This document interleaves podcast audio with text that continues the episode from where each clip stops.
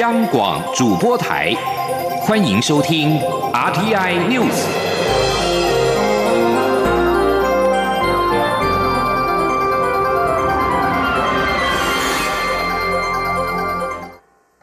各位好，我是主播王玉伟，欢迎收听这节央广主播台提供给您的 RTI News 新闻。首先带您关注。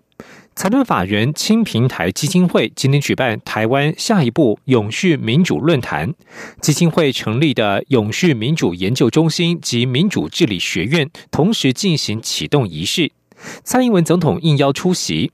总统表示，每一代台湾人都有个最严肃的使命，就是把一个更好的国家交给下一代，尤其是政治人物，为日常公共事务繁忙之余，不能忘记有责任为台湾提出愿景。他日前提出了二零五零近零排放目标，欢迎社会各界一起讨论与规划台湾的三十年愿景。前天记者王兆坤的采访报道。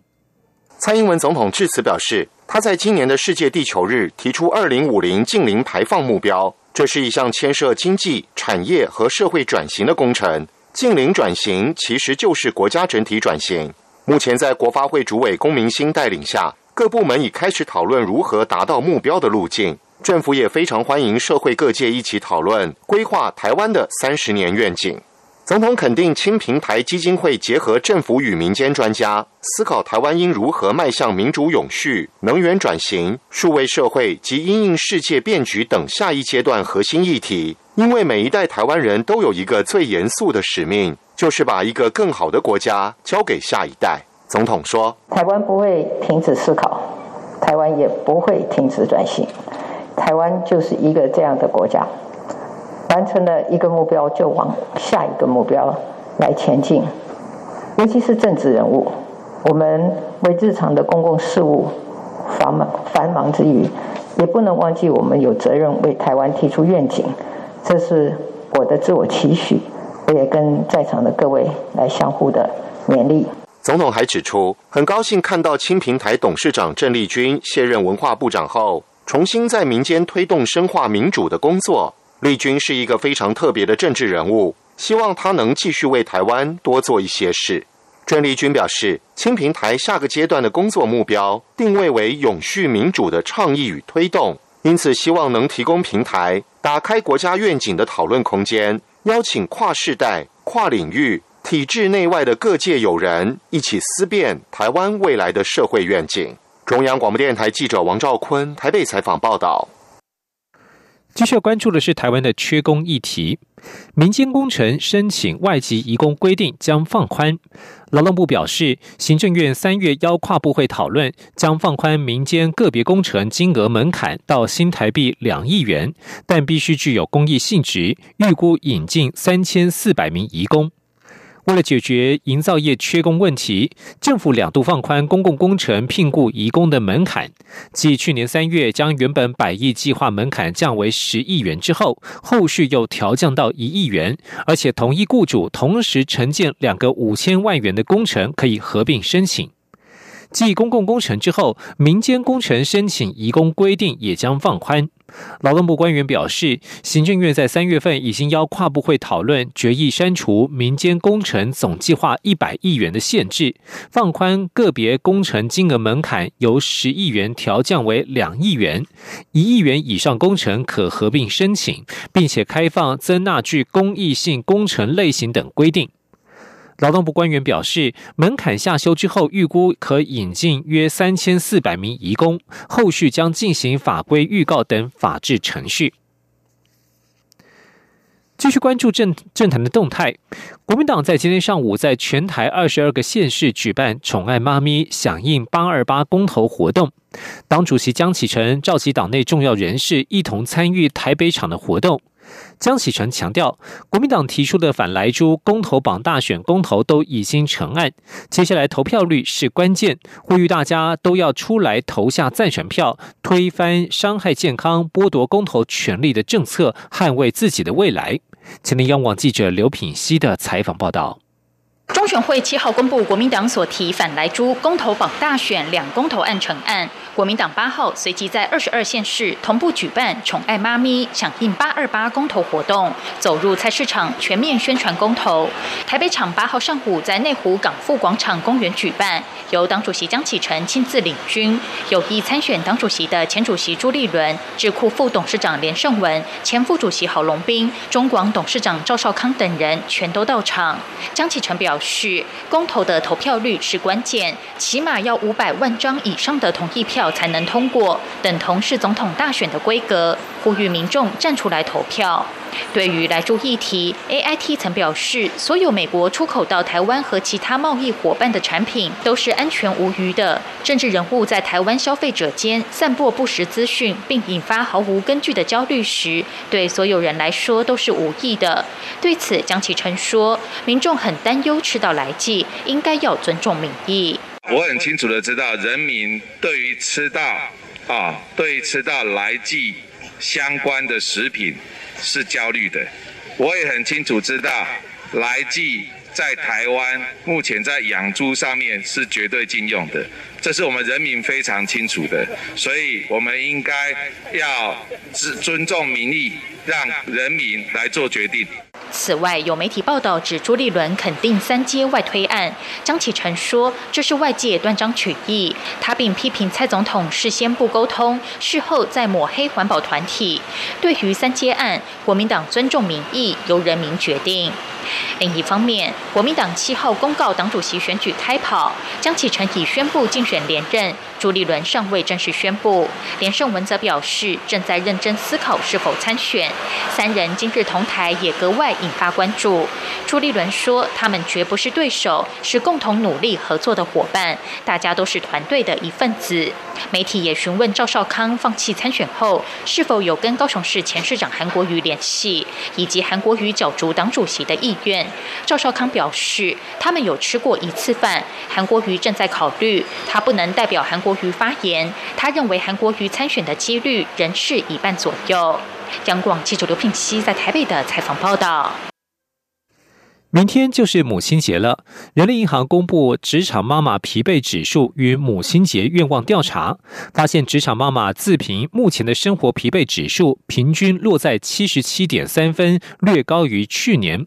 更有高达九成三的职场妈妈透露想要离家休息一下。前天记者杨文军的采访报道。Yes 一二三求职网在回收一千一百八十二份有工作且育有子女的女性会员有效问卷后公布的调查指出，职场妈妈每天的工作时间平均落在十点六小时，其中甚至有二成一工时超过十二小时。且职场妈妈有各种忧虑，在工作上会担忧长期低薪或未调薪影响分担家计的能力，还有无法配合加班、应酬、出差。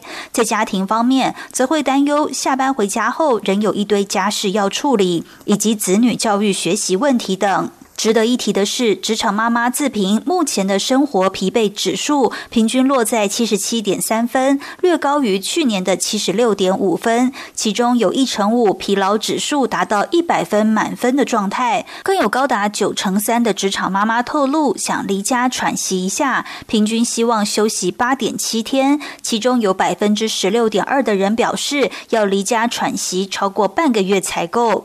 Yes 一二三求职网发言人杨宗斌分。职场妈妈除了子女外，可能还要照顾长辈，分担丈夫扛家计的责任，同时面对来自公司的绩效要求，可说是四头烧。建议要适度放松休息。他说：“当生活中有了小孩后，算是甜蜜的负担，职场妈妈却担心工作压力、工作时间是否因此让家庭和事业失衡，甚至导致亲子关系疏离。”除了需要家人体恤与担待外，甚至需要与上司沟通目前的生活或婚姻状况，借以取得直妈人生的平衡点。至于母亲节最希望收到什么？调查发现前五名分别为现金红包、按摩椅、国内旅游、拍全家照及出国旅游。中央广播电台记者杨文君台北采访报道。关注国际消息。在 G7 外长联合公报支持台湾参与世界卫生大会 （WHA） 之后，美国国务卿布林肯七号发表声明，呼吁恢复台湾在世卫大会的适当地位。他表示，没有排除台湾与会的合理理由。七大工业国集团 G7 外长日前在英国伦敦举行会议，会后并且发表公报，表明支持台湾有意义的参与世界卫生组织 WHO 论坛以及世界卫生大会 WHA。布林肯七号也发表声明，呼吁恢复台湾在 WHA 的适当地位。布林肯表示。没有将台湾继续排除在这一场论坛之外的合理理由。全球卫生与全球卫生安全挑战没有国界之分。台湾在解决这些议题上能够提供宝贵的贡献与经验。世卫领导阶层与所有负责任国家都应该认识到，将两千四百万人的利益排除在世卫大会之外，只会危害而非促进共享的全球卫生目标。德国、美国、英国将在下个星期召开一场关于新疆的会议，讨论维吾尔穆斯林和其他少数民族遭到压迫的问题。但是，根据路透社在七号取得的一份召会内容，中国已经要求联合国会员国不要参加。中国驻联合国使馆团在这个月。这个月六号发出的照会当中写道：“这是一个出于政治动机的活动，我们要求你们的代表团不要参加这个反中国的活动。”这个活动的主办者除了美国、英国、德国之外，还有一些欧洲国家以及澳洲和加拿大。这项关于新疆的视讯会议将在十二号登场。美国、德国和英国驻联合国大使将发表演说。此外，人权观察执行长罗斯以及国际特赦组织秘书长卡拉马尔德也将在会议上发言。巴勒斯坦红星月会与以色列警方表示，七号在耶路撒冷各地爆发冲突事件，至少造成了一百六十三名巴勒斯坦人和六名以色列警察受伤。红星月会表示，大部分的伤者是在耶路撒冷艾格萨清真寺院区爆发的冲突当中受伤，伤势多半是由橡胶子弹所造成的。警方已经开设了野战医院，以收治大批的伤患。过去一个星期，以巴在耶路撒冷和约旦河西岸持续发生冲突，并在七号升高到最高点。最新的引爆点是艾格萨清真寺院区，以色列镇暴警察和数百名巴勒斯坦人爆发激烈冲突。巴勒斯坦人向以色列警方丢掷石块、瓶子以及爆竹，而以色列警察则是发射橡胶子弹和震撼弹来压制。最近数个星期，耶路撒冷的紧张情势升高。巴勒斯坦人抗议以色列当局在开斋戒月期间限制进入耶路撒冷旧城。此外，以色列当局还下令数个巴勒斯坦家庭必须离开，把家园让给以色列屯垦民众，也引发了不满。新闻最后关心的是疫情。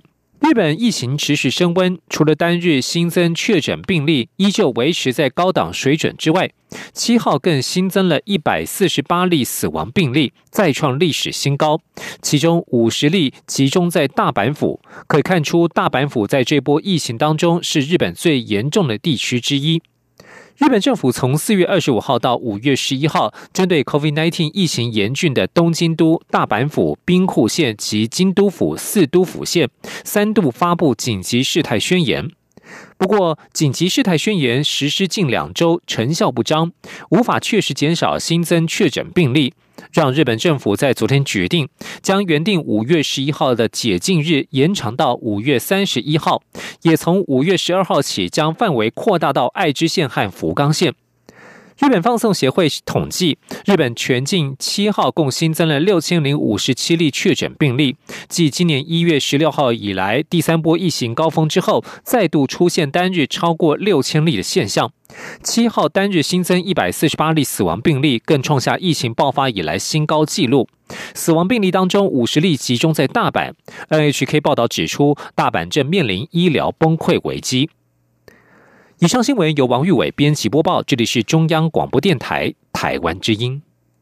COVID-19 疫情爆发超过五百天，国外疫情持续蔓延，全球累计超过一亿四千万确诊案例。为阻止疫情扩散，全球目标一致，接种疫苗，保护自己及家人。你我都是防疫的一份子。苏贞昌院长、陈时中部长，各行各业都开始施打疫苗，让我们一起努力，共同为防疫把关，主动防疫，接。